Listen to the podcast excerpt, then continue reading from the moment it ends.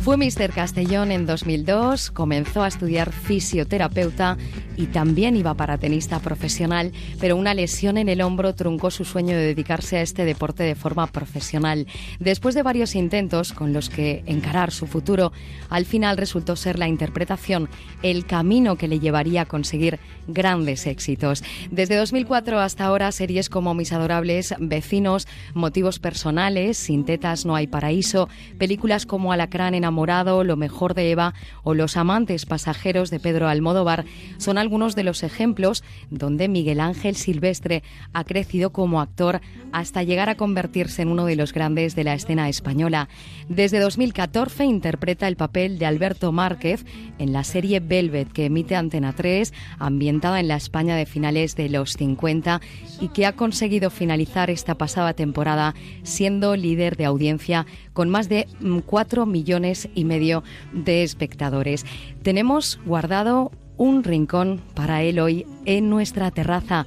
Buenas noches, Miguel Ángel Silvestre, bienvenido a la terraza. Buenas noches.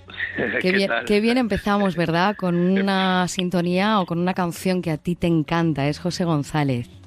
Sí, es una, es un, es bueno, es que me, me han preguntado que qué tema me, gustaba para empezar y creo que eh, me gusta, me empecé a escuchar a este chico hace mucho tiempo y de repente hacía como, hacía bastante que no lo escuchaba y de repente di con esta canción y considero que, es que le ha quedado redonda, la verdad, me gusta muchísimo. Bueno, pues así de redondos empezamos esta charla en esta noche de verano. Por cierto, en Castellón, ya que estamos también en la terraza, el buen tiempo Miguel Ángel propicia que esté muy de moda las terrazas.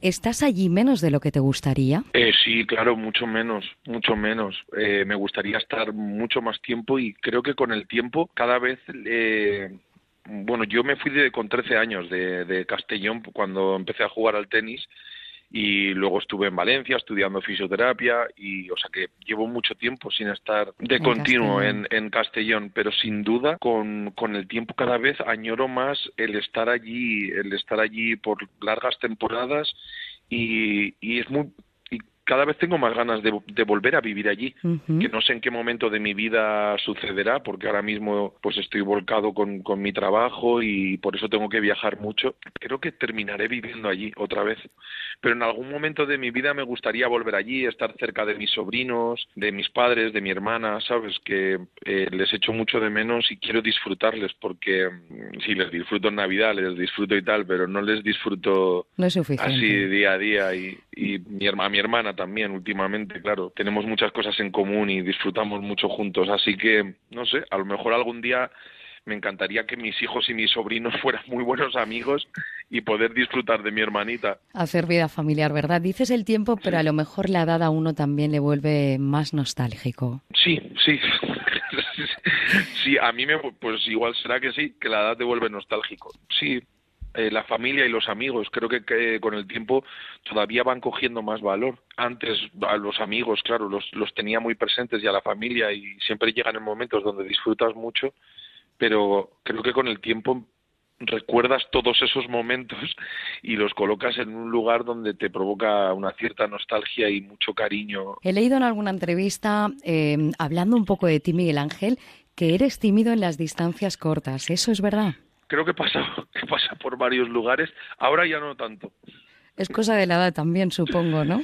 Bueno, no lo sé, es que a mí me va a épocas, fíjate, creo que me va a épocas, lo de, no sé, creo que va a épocas, a momentos donde te puedes sentir más vulnerable o más inseguro, pero ahora estoy en la época donde no estoy tímido. Creo que tiré la toalla en, en, en buscar, no diría la perfección, pero digo, esa necesidad a veces de querer complacer a todo el mundo y de quizá de, estar más pendiente de qué pensará el otro en vez de, disfrutar tú precisamente de todo lo que te puede ofrecer el otro. Acabas en el mundo de la interpretación y tu tía parece que tiene mucho que ver en esto. Sí, tiene mucho mucho que ver. Mi tía es directora de teatro y siempre cada vez que cada vez que, estrenaba una obra de teatro eh, íbamos toda la familia a apoyarla y a ver lo que hacía. Y bueno, la verdad que siempre me llamó mucho la atención eso. Y bueno, de repente un día le y yo les dije a mis padres que que me, me, llamaba mucho la atención y que quería ponerme a estudiar y pues mis padres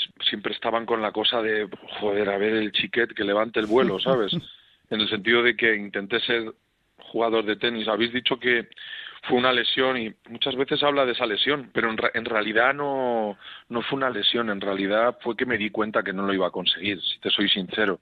eh, y fue más un desencuentro, ¿no? Eh, un golpe con la realidad y de darme cuenta que tenía 19 años y que estaba bastante lejos de, de, mis expectativas y de lo que yo consideraba que para mí era, bueno, pues todo lo que había perseguido. Creo que tenía que ver con una madurez, porque es verdad que técnicamente era buen jugador, pero llega un momento a un determinado nivel que todo el mundo tiene más o menos el mismo nivel. Unos tienen mejor derecha, otros mejor revés otros mejor saque, pero dentro de lo que cabe todos tienen unas buenas cartas con las que jugar. Pero luego hay una madurez inexplicable que haya gente que le llega a una edad muy temprana, como, como por ejemplo, y tenemos el mejor caso en España, que es Nadal, que es esa madurez para saber estar solo en la pista, para saber afrontar con mucha madurez momentos de muchísima presión.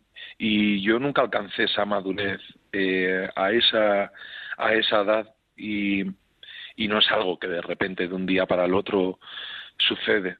Y me di cuenta que no que estaba lejos de conseguir eso y mucho esfuerzo de pues, todas formas Miguel Ángel pues de cuando repente, una puerta eh, se cierra en este caso por elección mm. se abre una ventana y en este caso se abrió la, venta la ventana del mundo de la interpretación eh, que es cuando te inicias tú eh, bueno pues primero en la pequeña pantalla has estado también en el cine de hecho ahora estás interpretando un papel que supongo que que te enriquece mucho, Alberto Márquez, en la serie Mm. Velvet, que por cierto estáis en plena grabación de la nueva temporada. ¿Cómo son esos días de rodaje? ¿Cuántas horas destinas a la grabación? Pues eh, 10 horas todos los días, de 10 a 11 horas, que, que claro, como estás haciendo algo que te gusta, pues la verdad que se pasa muy rápido porque son muchas horas en las que estás concentrado, estás preparando eh, y, o sea, son como bueno, un trabajo en equipo donde todo el mundo está concentrado y, y tal, entonces se pasan volando.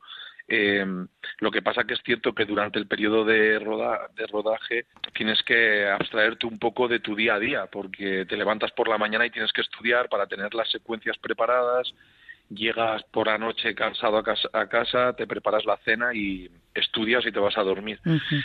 Pero bueno, creo que es un poco, es la vida que tenemos la gente que nos dedicamos, o sea, ya no solo los actores, sino directores, la gente, los, los figurinistas, bueno, to, toda la gente que se dedica, todo, todos los miembros que, que mueven esa, esta maquinaria, al final tenemos trabajos muy intensos donde nos volcamos al 100% y donde parece ser que no tenemos vida y de repente eh, paras de trabajar y no sabes para está la incertidumbre de cuándo llegará el próximo trabajo.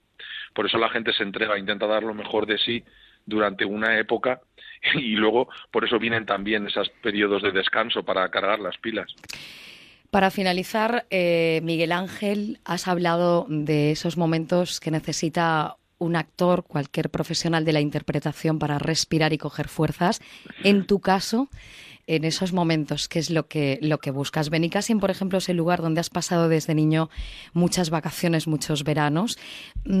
¿Qué lugar buscas para desconectar? Pues mira, cuando voy eh, a Castellón, mi madre siempre eh, habla con mis tías para organizar siempre como una paella en un maset que, que, mi abuelo tenía donde él trabajaba la tierra y es como, o sea, el maset es como, es como un, una casita donde guardaban las herramientas para el campo. Pues toda mi familia, eh, ha re, sobre todo mi tío, mi tío Pucci, eh, han rehabilitado esa casita y la han convertido en un lugar donde nosotros podemos ir a tomar paella los domingos. Le han puesto un techo, le han colocado muchas macetas, flores. Es bastante árido el terreno porque está en mitad de un campo, pero siempre vamos allí y hay como una especie de como de paellero para hacer la paella con leña al aire libre, hay un pozo de agua.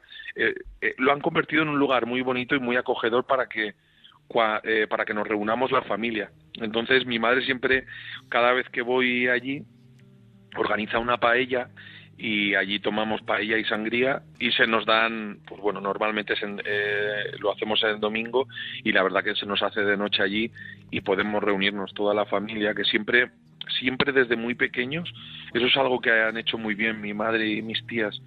Todos los domingos nos reuníamos, entonces yo tengo muy buena relación con mis primos, ¿sabes? Somos todos muy buenos amigos. Y bueno, pues yo creo que ese es el sitio donde yo más cargo las pilas, cuando nos reunimos en el, en el PLA, le llamamos, y nos reunimos en el PLA toda la familia y, y allí pues, pues claro, allí te enteras de, de las últimas noticias de cada primo, de cada tío, de todo. Hacer vida familiar, así de sencillo es el refugio de Miguel Ángel Silvestre para cargar pilas, como él dice, y retomar su trabajo como actor. Gracias por pasar, Miguel Ángel, con nosotros un ratito en esta noche de sábado en nuestra terraza. Feliz verano, buenas noches. Bueno, gracias a vosotros, que os vaya muy bien. Gracias,